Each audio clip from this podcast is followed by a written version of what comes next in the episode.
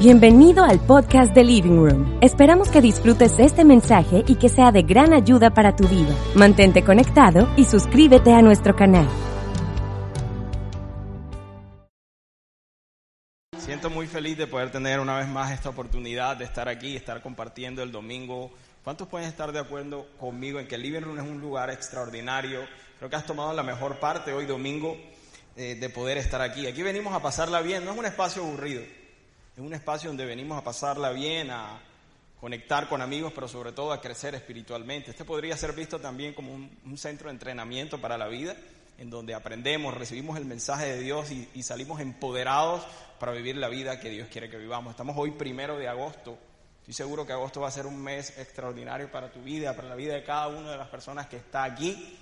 Estoy seguro que es así.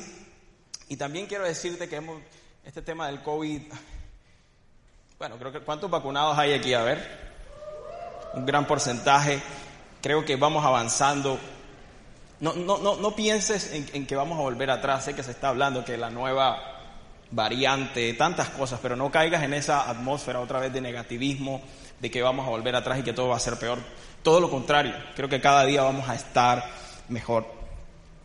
Y para, para ir entrando al mensaje que, que hoy me, me gustaría compartirles, Quiero empezar contándoles un poco acerca de mi experiencia haciendo esto que hago, mi experiencia como, no sé, como predicador, orador, conferencista, como sea que lo quieras llamar. Y yo recuerdo que en ese momento estábamos en Living Room, en la calle 93. ¿Cuántos vienen del Living Room de la calle 93? ¿Conocieron ese lugar? Era también, fue una temporada sensacional. Estábamos en una terraza, en un tercer piso. Era un lugar maravilloso, Living Room de la 93. Y yo recuerdo que en ese momento en medio de la, en medio de la experiencia, en medio de la música, algo que solíamos hacer es que cuando la banda estaba tocando, eh, entraba una persona y compartía un breve mensaje bien corto, una reflexión, algo así como lo que hace eh, Lucas o algunos integrantes de la banda en medio de la música, que comparten como, no sé, un texto de la Biblia o explican algo. Antes eso lo hacía otra persona. Y recuerdo que en ese momento yo fui el escogido, el seleccionado para hacer eso.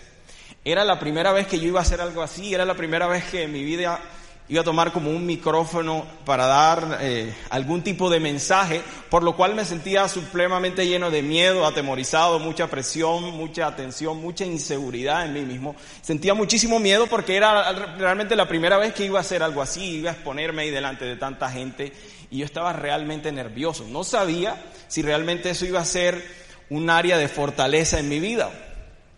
Entonces yo recuerdo que llegó ese domingo, y yo llego al lugar, yo me preparé muy bien, buena ropa, estudié algo, estudié algo que tenía que decir como un minuto y medio, pero estudié bastante para eso. Y recuerdo que estando ahí, antes no, ahora los que estamos aquí tenemos el backstage, que es un lugar donde podemos estar ahí solos para estar concentrados, para repasar un poco las notas, pero recuerdo que en Living Room 93 no teníamos un cuarto así, simplemente había un lugar bastante estrecho en donde estaba la persona que, hacía las luces, estaba la persona que controlaba la, producción, un espacio muy reducido, no es como eh, el espacio que tenemos allá arriba con la gente de producción. Miren a la gente de producción, siempre están ahí escondidos, nadie los vemos a saludarlos, a la gente de producción que hacen un, un trabajo extraordinario, a mi amigo José Celis, Arias Felpa y a todo su equipo que hacen un muy buen trabajo, que nunca los ven pero están detrás de que todo esto funcione correctamente, hacen un gran trabajo, a veces se equivocan también, hay que decirlo, pero todos nos equivocamos, ¿cierto? Pero ellos hacen un gran trabajo. Y recuerdo que estaba yo ese día en ese cuartico ahí y justo faltaban solo unos minutos para que me tocara salir a hacer mi intervención. Y recuerdo que en ese momento empezaron a llegar una cantidad de voces a mi mente. Una cantidad de voces. Y recuerdo que esas voces me decían, una de las voces me decía, ¿tú qué haces aquí? ¿Quién te dijo que tú eres bueno para esto? ¿Quién te dijo que tú tienes el talento para hacer esto? Vas a hacer el ridículo. Vas a quedar en vergüenza delante de todas las personas. Y hubo una voz que me dijo, es preferible que te mueras a que te atrevas a pararte ahí y pasar vergüenza delante de todas las personas. Empezaron a venir una cantidad de voces a mi mente, como un bombardeo, como, un como muchos dardos hacia mi mente, y sentí que ese fue un momento como oscuro para mi vida. O sea, sentí que había como una atmósfera de mucho miedo. Además, yo, yo, creo que empecé a sentir como pánico escénico. Yo quería como salir huyendo, pero ahí estaba. Y de repente llegó mi momento. Llegó el momento de salir y hacer la intervención que tenía que hacer. Y bueno, yo salí, di mis pasos, estaba temblando, ni siquiera podía sostener el micrófono bien, estaba temblando. Lo bueno es que las luces estaban oscuras y creo que la gente no lo notó. Pero yo estaba temblando, lleno de miedo, recuerdo. Y cuando empiezo a hablar, yo empiezo a decir, empiezo a decir lo que tenía por decir, ah, empiezo a hablar. Pero el micrófono no estaba funcionando, estaba apagado. Y de repente ni siquiera sabía prender el micrófono, tuvo que subirse una persona, ayudarme a prenderlo. Y luego dije lo que tenía que decir, di el mensaje y regresé otra vez al cuartico. Y ahí estando en ese cuartico yo realmente me sentía muy mal. Yo dije, qué desastre lo que hice qué vergüenza, no sé quién me mandó a mí a exponerme en este tipo de, situaciones, no sé quién me, mandó a inventar que yo podía hacer algo así, realmente me sentía bastante mal en, en ese momento, en ese cuartico. Pero bueno, termino de estar ahí vuelvo y me siento en la reunión, en una silla así como tú estás, viviendo la experiencia, estaba escuchando el mensaje. Y al final cuando termina la reunión, algunas personas se me acercaron y me empezaron a decir, hey, Parece que eso lo hubieras hecho toda tu vida. Tenías una paz y una tranquilidad. Yo como que sí, sí, yo estaba... Sí. Hey, transmites una paz, de verdad que, o sea, te ves como una persona como si tuviera experiencia en eso. ¿Cuánto tiempo llevas, llevas haciéndolo? No, no, realmente es primera vez que lo hago. Es como que empezaron a venir otras voces como en afirmación acerca de lo que yo había hecho. Y no voces de esas de consuelo, que cuando tú sabes que a alguien de pronto no le sale bien las cosas, tú le dices como que, Dale, dale, para adelante. La próxima tira mejor. No, realmente la gente estaba reconociendo que ahí había algo. Entonces empezaron a venir estas voces afirmativas y positivas en mi vida. Pero sabes, esa experiencia fue hace muchos años ya, hace varios años, pero todavía las voces siguen.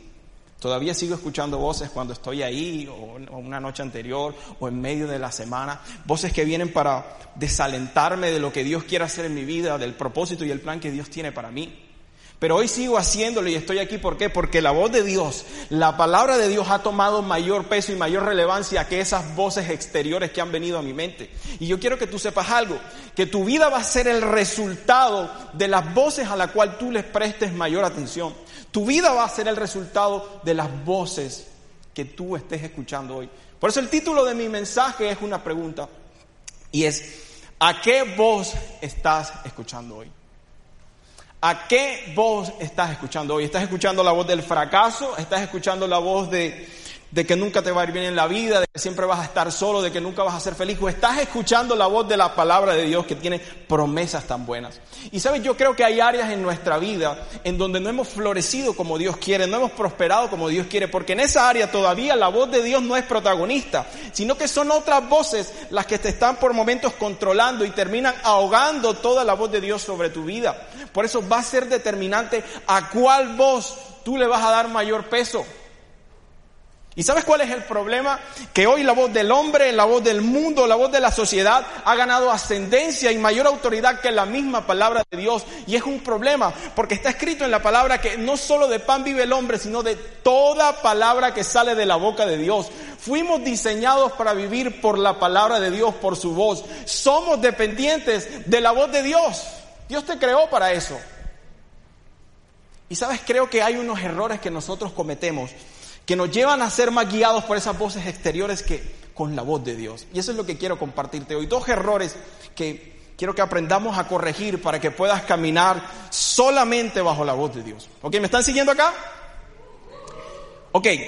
Y el primer error que cometemos es, lo leemos juntos a la cuenta de tres, uno, dos y tres. es considerar sus palabras como ordinarias, considerar la palabra de Dios como palabras comunes. Hace un par de semanas estaba en la despedida de, soltero de, mi amigo Cristian y estábamos ahí, pues varios hombres, fuimos a un lugar, a, estamos viendo el partido de la final de la Copa América, estamos ahí reunidos varios, ahí conversando, ¿verdad? Y recuerdo que ese día al lado, al lado mío estaba un amigo y ese amigo de repente me hace un comentario y me dice, Tú sabes que tú eres una persona que ha ejercido gran influencia sobre todos los que estamos aquí, ¿verdad? tú, realmente eres consciente de eso. Él me empezó a decir esas palabras que realmente me estaba dando un elogio, me estaba diciendo, eres un líder, eres una persona de, de influencia. Y cuando él me preguntó eso, yo le dije como que titubeé un poquito en la respuesta. Le dije, no, no sé si, si realmente sea del todo consciente de eso. Y es algo raro porque a veces creo que los elogios, las palabras positivas nos pueden poner como incómodos. Hay algunas personas que cuando les dices cosas buenas, eh, no sé, hay como cierto rechazo, como no es para tanto. Y creo que podríamos hablar de muchísimas razones por las cuales a una persona le puede incomodar un elogio. Podríamos hablar de muchísimas razones, quizás el autoestima, el no sentirte digno, eh, eh, el, no creerte ser altivo. Podríamos hablar de muchísimas razones, pero creo que una de las razones es que realmente es poco frecuente. Tú no estás en la calle encontrándote gente que todo el tiempo te está diciendo cosas buenas de ti, eh, utilizando verbalizaciones positivas sobre tu vida. Realmente no es algo frecuente. Es más habitual otro tipo de comentarios. Quizás eh, sarcasmos, críticas, burlas, no sé, otro tipo de comentarios, pero hay que decir que, que en la vida no, no nos encontramos todo el tiempo con gente que está diciendo cosas buenas de nosotros. Y aun cuando elogios vienen gente cercana a ti, por ejemplo, eh, de, pronto tu pareja, tu esposa, tu esposo te dice algo bonito de ti, a veces tú dices como que lo estás diciendo solo porque eres mi pareja o porque, o porque realmente es cierto. Lo tomas como algo muy familiar, lo dices solo porque es mi pareja, no lo crees. Es como la mamá que le dice a, a su hijo, hijo, tú eres hermoso, ninguna mamá va a ver a su hijo feo. O sea, eso hay que decirlo. Y entonces es como que le, damos poco peso a esas palabras positivas que vienen de muchas personas, las tomamos por poco, las desprestigiamos. Y creo que exactamente lo mismo nos puede pasar con la palabra de Dios. A veces cuando tú lees la palabra de Dios dice cosas tan buenas, tiene unas promesas tan maravillosas que tú lees un texto de la Biblia y dices, ay, muy bonito, qué palabras tan hermosas, pero en el fondo realmente tú no lo crees. Por ejemplo, desde que empezó la pandemia, salió eh, este, este, famoso texto de la Biblia del Salmo 91 que habla de protección, que dice que la peste no te va a tocar, ningún mal te tocará, y la gente lo leía, pero realmente la gente no lo creía, la gran mayoría. Simplemente eran palabras bonitas, las consideraban como que muy bonito, pero Suena demasiado bueno para ser cierto, ah, suena como cliché. Y eso es un problema porque le empiezas a restar peso a la palabra de Dios. Y tienes que saber algo, tu actitud hacia la palabra de Dios va a determinar el lugar que Dios ocupa en tu vida. Tu actitud hacia la palabra de Dios, tú tienes que empezar a considerar su palabra cada vez que leas la Biblia, cada vez que escuches un mensaje, como si fuera la misma voz del Padre hablándote a tu vida. Tienes que empezar a considerarlo de esa forma, no como un mensaje de un libro ordinario o de un libro común, es la misma voz del Padre. Tienes que empezar a considerarlo como si Jesús fuera a tu habitación, así de manera tan real y estuviera a tu lado y te dijera estas palabras. Por ejemplo, Juan 16 dice lo siguiente. Porque el Padre mismo los ama, los ama porque ustedes me aman, a mí y porque han creído que yo he venido de Dios. El Padre mismo los ama. Tú deberías tomarte este texto y atesorarlo de manera muy personal, como si tú fueras la única persona que existiera en la tierra y esto es mío, el Padre mismo me ama. Y todos esos textos que están escritos en la Biblia en donde dice, jamás te dejaré, nunca te desampararé, estaré contigo todos los días de tu vida, supliré todas tus necesidades conforme a mis riquezas y gloria. Tomar estas palabras y tomarlas en tu corazón y hacerlas personales, no considerarlas como cualquier cosa.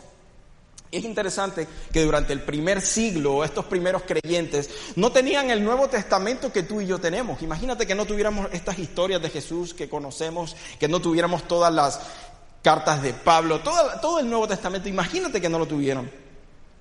¿Y alguien sabe cuál fue el primer libro escrito del Nuevo Testamento cronológicamente? ¿Alguien lo sabe?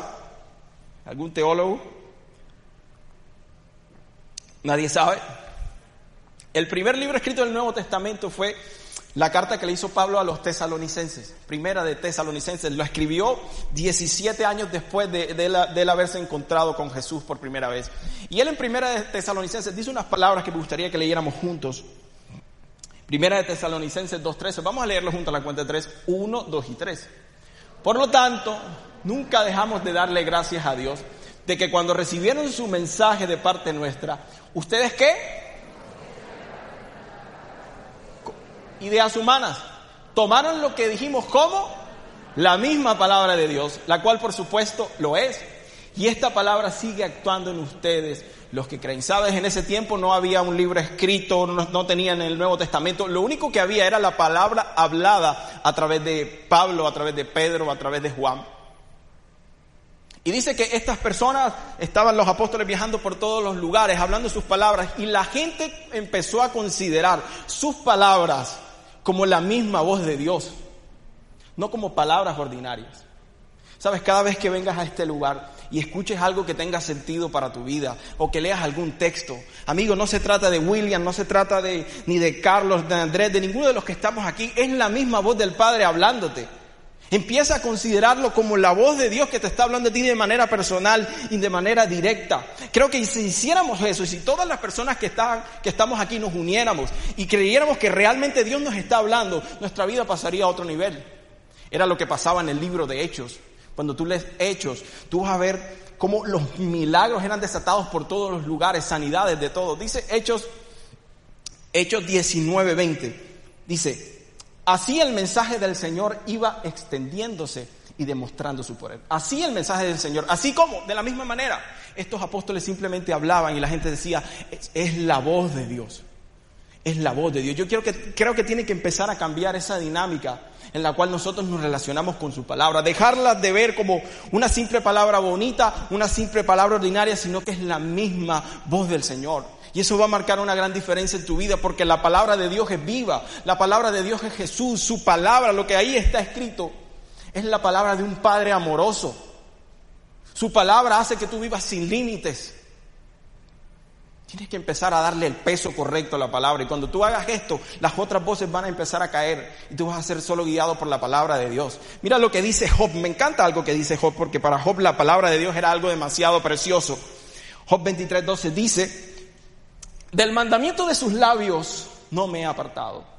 He atesorado las palabras de su boca más que mi comida. Me encanta eso. He atesorado, las palabras de su boca más que mi comida. ¿Sabes? Cuando un hijo de Dios considera la palabra de Dios así como lo hacía Job, esa palabra de Dios se vuelve realidad. Y Job no tenía un libro escrito tampoco, tenía la palabra de Dios que le hablaba a través de ángeles.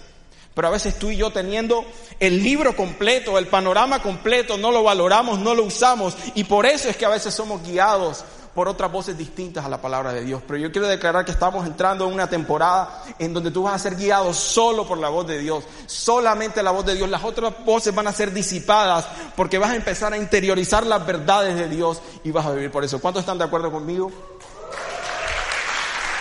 Y eso va a hacer que pasemos a otro nivel. El segundo error que, cometemos es, a la cuenta de tres, uno, dos y tres. Enfocarse en lo visible es otro error que cometemos. Esta semana acabamos de estar en el curso con Greg Miller de Connection. ¿Cuántos aquí lo hicieron? Quiero saber. Fue un curso de verdad sensacional. Creo que superó todas nuestras expectativas. Si no lo alcanzaste a hacer, bueno, creo que ya te toca esperar el otro año pero fue un curso maravilloso realmente. Greg es un hombre, bueno, los que hemos tenido la oportunidad de, verlo, conocerlo, es un hombre que Dios usa mucho. Y creo que de las cosas eh, más importantes que aprendimos en este curso, bueno, son muchas cosas, es que este tema de la voz de Dios siempre se ha visto como algo muy místico, algo muy, muy extraño, muy loco, pero es más simple de lo que uno se puede imaginar. Todas las personas que están aquí han escuchado alguna vez la voz de Dios. Lo que pasa es que quizás no lo has identificado. Dios te puede hablar a través de ideas, a través de pensamientos, a través de sentires, a través de impulsos, de muchas maneras. Es mucho más simple de lo que tú te puedes imaginar. Y yo, luego de este curso, hay una conclusión que yo puedo sacar. Y es que el desafío de nuestra fe no, es tanto nuestra dificultad o nuestra inhabilidad de escuchar la voz de Dios. Porque te dije, aprendimos que realmente es simple. El problema realmente no está ahí. El problema verdadero es nuestra tendencia o nuestra voluntad a escuchar otras voces, a escuchar otras ideas, otras opiniones que entran a nuestra vida compitiendo por tener nuestra atención.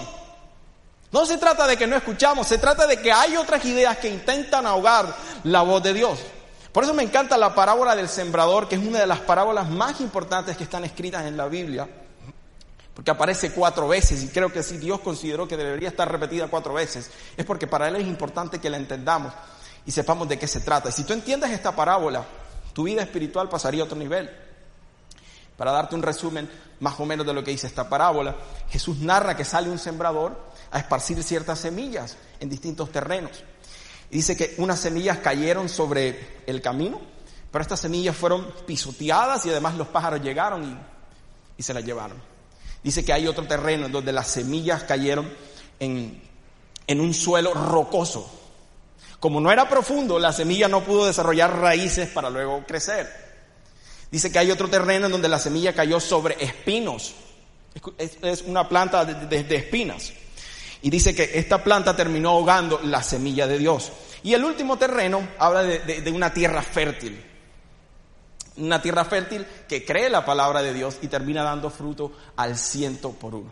Entonces, este sembrador representa a Dios. La semilla representa la palabra de Dios. Y estos terrenos representan el corazón humano. Representan cómo tú recibes la semilla que es la palabra de Dios. Entonces, la parte trascendental en, en, la ecuación es el suelo, es el corazón del hombre. Cómo tú recibes lo que Dios te da, cómo tú consideras la palabra de Dios. Pero hay un detalle que da esta parábola en el cual me voy a centrar. Y vamos a leerlo en, en Lucas 8, 14. Vamos a leerlo juntos a la cuenta de tres. Uno, dos y tres. Las semillas que cayeron entre los espinos representan a los que oyen el mensaje pero muy pronto el mensaje queda desplazado por las preocupaciones, las riquezas y los placeres de esta vida. Así que nunca crecen hasta la madurez. Mira, esta parte no está describiendo un corazón duro, porque no está hablando de un suelo duro. Está hablando de unas semillas que caen eh, donde hay espinos. Está hablando de, de un suelo que recibe muchas semillas. Sabes, los espinos son el resultado de una semilla. ¿Sabes qué es lo que ocurre? Que Dios planta ideas en tu corazón. Dios planta algo, una palabra. Pero también hay otras ideas que son plantadas en tu vida. Hay otras ideas que también son plantadas. Entonces, aquí el problema, el mismo texto dice, las, semillas que cayeron entre espinos representan a los que oyen el mensaje. El problema no es que no lo escuches. El problema es que tú eres más dado a escuchar algunas cosas o a centrar tu atención en algunas cosas que no son el resultado de la voz de Dios. Entonces lo que hacen estas otras semillas es que estas otras ideas, estos otros pensamientos, es tratar de robar los nutrientes que deberían ser determinados para la palabra de Dios, para que la palabra de Dios crezca. Roba los nutrientes del suelo. Además roba espacio para que la palabra de Dios crezca, roba la luz del sol para que la palabra de Dios realmente pueda crecer y producir como debería. Empezamos a entretener ideas, un conflicto de voces, lo que Dios te dice, lo que otras voces te dicen. Fue lo que le pasó a Pedro. ¿Recuerdan esta famosa historia de, de Pedro cuando, él, cuando estaba en la barca y aparece Jesús sobre las aguas? Pedro, Jesús le da una palabra a Pedro y le dice, ven, esa fue la palabra, esa palabra tenía todo el potencial, tenía la gracia, tenía el poder de Dios para que él se mantuviera caminando sobre las aguas y no se hundiera. Pero luego vino otra palabra que eran las olas, los vientos, esa era otra palabra. Y cuando él desvió su atención en esas otras palabras, se empezó a hundir, se ahogó. Se ahogó la palabra que Dios le había dado. Y dice que queda desplazado. Dice, pero muy pronto el mensaje queda desplazado por las preocupaciones las preocupaciones. ¿Sabes que en el original esa palabra preocupaciones es la palabra mente dividida? Una mente dividida es aquella que está confundida con muchas ideas. Son muchas voces. Y estás completamente confundido. Por eso la palabra dice, busquen primeramente el reino de los cielos y todo lo demás será añadido. Busquen primeramente el reino, céntrense en las cosas de arriba y todo lo demás va a llegar por añadidura. Pero hay un problema con eso. Porque el reino de los cielos es invisible. ¿Sabes cuál es la razón por la cual yo creo que tú y yo tendemos a ser más guiados por esas voces que la voz de Dios? Porque la palabra de Dios es invisible, tú no la ves. Y además también la palabra viene en forma de semilla. Y cuando tú ves una semilla, tú ves algo demasiado pequeño y diminuto. Pero si simplemente supieras que en una semilla no hay simplemente una semilla, sino que hay millones de árboles, empezarías a considerar la palabra de otra forma. Porque la semilla está cargada de todo el potencial de Dios, del ADN de Dios, tiene la capacidad de reproducir la atmósfera del cielo, está en una semilla, pero viene en forma de semilla, algo pequeño, y tú lo puedes estar desprestigiando. Pero no sabes lo que una palabra puede cambiar tu vida una vez y para siempre. Y todo lo grande que Dios va a hacer en tu vida, también lo hace a través de una pequeña semilla, puede ser a través de una palabra. Que quizás no tenga sentido a tus ojos naturales. Tú ves una semilla y ¡ay, qué pequeño! Pero si la vieras con los ojos que Dios la ve, eso cambiaría tu vida una vez y para siempre. Sabes, antes de yo empezar a hacer esto, alguna vez Dios usó una persona y, y, me dijo, Dios te va a usar para que tú enseñes la palabra de Dios. Dios te ha dado el don de enseñar para que la gente pueda entender lo complicado. Tú lo haces simple. Eh, yo te voy enseñando un grupo pequeño de jóvenes. Y, y fue una pequeña semilla que yo recibí. Pero nunca me imaginé llegar hasta acá. Pero esa pequeña semilla era como Dios abriéndome a un nuevo mundo, a un mundo invisible, algo que yo nunca había visto de mí mismo. Dios me estaba llevando o me estaba entrenando en la superioridad de un reino invisible que es el reino de los cielos. Y una de las cosas que tú debes hacer de, tantas palabras que Dios te ha dado, seguramente Dios te ha hablado, es empezar a visualizarte, empezar a imaginarte eso que Dios te ha hablado, aunque naturalmente sea una locura. Para mí era una locura hacer esto porque no, no, no era consciente de mis talentos ni de mis habilidades, pero Dios sí lo estaba viendo. Y yo empecé a imaginarme empecé a verme de esa manera y empecé a ser más consciente de ese mundo invisible. Y hoy en día estoy aquí. Así que no desprestigies esa palabra que Dios te ha dado, por muy pequeña que suene, por muy loca que suene. Dios va a hacer algo grande a través de esa palabra. Para ir aterrizando un poco el mensaje, a mí me encanta mucho la historia de, de David y Goliat. Esta historia que es bien famosa, creo que todos la hemos escuchado alguna vez, esta historia de David y Goliat. Pero cuando tú revisas esta historia, tú te vas a dar cuenta que esta batalla también fue una batalla de voces, fue una batalla de palabras entre la voz de David y la voz de Goliat, la voz de los hermanos de David. Y quiero que leamos un poquito acerca de esta lucha de voces. ¿Conocen la historia? Estaba este hombre Goliat insultando a los israelitas, desafiándolos. Se creía pues muy poderoso.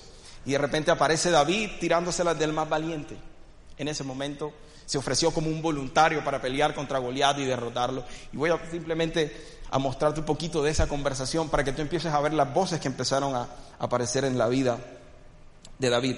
Primera de Samuel, capítulo 17, desde el verso 28, dice, Eliab, el hermano mayor de David, lo oyó, hablar con los hombres y se puso furioso con él. Le reclamó, ¿Qué has venido a hacer aquí? Le empezaron a decir los hermanos a David, ¿qué has venido a hacer aquí? Y me recuerda las voces que yo escuché. ¿Con quién has dejado esas pocas ovejas en el desierto? Yo te conozco. Eres un atrevido y malintencionado. Seguro que has venido para ver la batalla y empezaron las voces. Porque cada vez que tú te animas a ser valiente, a ir por tus sueños, a tomar decisiones osadas, te anticipo que van a venir voces a tratar de mentirte acerca de lo que tú eres, a tratar de que tus ojos simplemente estén enfocados en lo visible, en lo que estás viendo. Esto le empezó a pasar a David. ¿Y ahora qué hice? protestó David. Si apenas he abierto la boca. Apartándose de su hermano, les preguntó a otros, porque tienes que apartarte también de la gente que es pesimista contigo, la gente que no cree en ti, tienes que apartarte de esas voces y de ese ruido.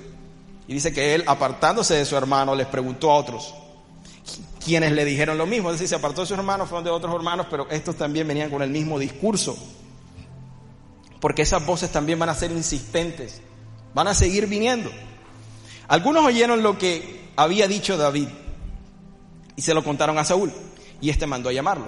Entonces David le dijo a Saúl, nadie tiene por qué desanimarse a causa de este filisteo, yo mismo iré a pelear contra él. Y siguen las voces. ¿Cómo vas a pelear tú solo contra este filisteo? replicó Saúl. No eres más que un muchacho, mientras que él ha sido un guerrero toda la vida. Todo el mundo veía eh, a los ojos naturales a David, un chico pastorcito de ovejas, pequeño, con poca experiencia. Y más adelante, cuando Goliat aparece en escena, Goliat también empieza a hablarle a David. Desde el verso 42, primera de Samuel 17, desde el verso 42, dice, le echó una mirada a David y al darse cuenta de que era apenas un muchacho, trigueño y buen mozo, con desprecio le dijo, ¿soy acaso un perro para que vengas a atacarme con palos? Y maldiciendo a David en nombre de sus dioses, añadió, maldiciendo a David. Quiero que te des cuenta todas las voces que venían en contra de David. Ven acá que les voy a echar tu carne a las aves del cielo y a las fieras del campo. Le estaba diciendo, te voy a matar, te voy a acabar. Pero entonces David le contestó, David contraatacaba y él decía, tú vienes contra mí con espada, lanza y jabalina, pero yo vengo a ti en el nombre del Señor Todopoderoso, el Dios de los ejércitos de Israel, a quien has desafiado. Entonces tú puedes ver que hay un contraataque. Venían unas voces, pero David respondía de otra manera. Y yo creo que tú tienes que contraatacar contra esas voces que has estado escuchando. No sé en qué área de tu vida. Yo te conté mi experiencia personal en eso que he vivido. No sé si en tu vida sea tu área laboral, escuchas voces que te dicen que renuncies, que, que no lo intentes más, que tires la toalla. No sé cuáles sean las voces que, que tú puedas estar sintiendo, quizás en tu área sentimental. Voy a estar sola o solo todo el resto de mi vida. No sé cuáles sean esas voces. Pero creo que tienes que empezar a contraatacar. Y todas estas voces estaban centradas en lo que la gente veía naturalmente en David. Pero David tenía una perspectiva diferente. Y lo que me llama la atención es que David dice, el Dios de los ejércitos de Israel. ¿De qué ejércitos estaba hablando? David no tenía una sola arma, solo una pequeña onda. Solo tenía una onda. En cambio, este hombre Goliat estaba armado con muchas cosas. Pero David habló de los ejércitos de Israel porque David estaba abriendo sus ojos espirituales y sabía que en el mundo invisible había un ejército de ángeles celestiales que estaban a su favor. Tú lo que tienes que hacer hoy es abrir tus ojos al mundo invisible del reino de los cielos, que coopera a tu favor. Y cuando empieces a hacer eso, a ser consciente de la realidad de Dios en tu vida, de la presencia de Dios en tu vida, porque la presencia de Dios es real, amigo, es real en tu vida, quizás no lo veas, pero es real. Y a medida que tú empieces a ser consciente de que más grande es el que está contigo que el que está en el mundo, esas voces van a empezar a caer. Quiero que te levantes ahí donde estás. Esas voces van a empezar a cesar. Sabes, hay personas que se han arriesgado, hay, hay personas que están saliendo de su zona de confort. Este año están tomando ciertas decisiones determinantes pero tienes que tener los ojos puestos en Jesús. Hay un texto que me gusta que dice que Moisés, cuando Dios lo llamó a, rescatar a los israelitas y se presentó ante el faraón, él dice que, dice que él iba con confianza porque él iba como viendo al invisible. Tu confianza tiene que estar en Jesús, que quizás no lo ves, en la palabra de Dios, que quizás no la ves, pero eso es lo que te va a dar la fuerza para que sigas adelante. Porque dice la Biblia, lo que se ve es pasajero, pero lo que no se ve es eterno es la verdadera realidad de los hijos de Dios. Es eterno. Así que ahí donde estás quiero que cierres tus ojos. Padre, yo te doy gracias, Señor, por esta mañana, por esta tu palabra. Yo creo, Señor, que tú nos estás llevando a un nuevo nivel de relación contigo. Señor, creo que no fue casualidad esta semana que pasó donde aprendimos acerca de escuchar tu voz. Y creo que tú quieres llevar, Señor, a cada uno de nosotros una nueva dinámica en la manera como nos relacionamos con tu palabra. Padre, yo declaro que cada uno de los que estamos aquí, Señor, vamos a vivir solo por lo que dice tu palabra, solo por lo que ahí está escrito, Señor. Padre, yo le hablo a todas esas voces que se levantan en contra de nuestros sueños, en contra de nuestros anhelos, Señor, y la silencio en el nombre de Jesús. Porque somos hijos de Dios, destinados a reinar aquí en esta tierra a través de Jesús. Podemos reinar. Dice tu palabra, más que vencedores somos, Señor que nuestra vida va en aumento como la luz de la aurora hasta que el día es perfecto, que somos bendecidos con toda bendición y esa es la voz, Señor, que queremos que se levante. Padre, te pido por todas esas personas, además, que están dando esos nuevos pasos. Tú eres un Dios que respalda, tú eres un Dios fiel. Y te pido que nuestros ojos espirituales puedan ser abiertos para conocer esa realidad superior, para conocer ese mundo invisible que es superior y podamos caminar con confianza, con fe y seguir hacia adelante a todos los planes que tú has llamado para nosotros. En el nombre de Jesús.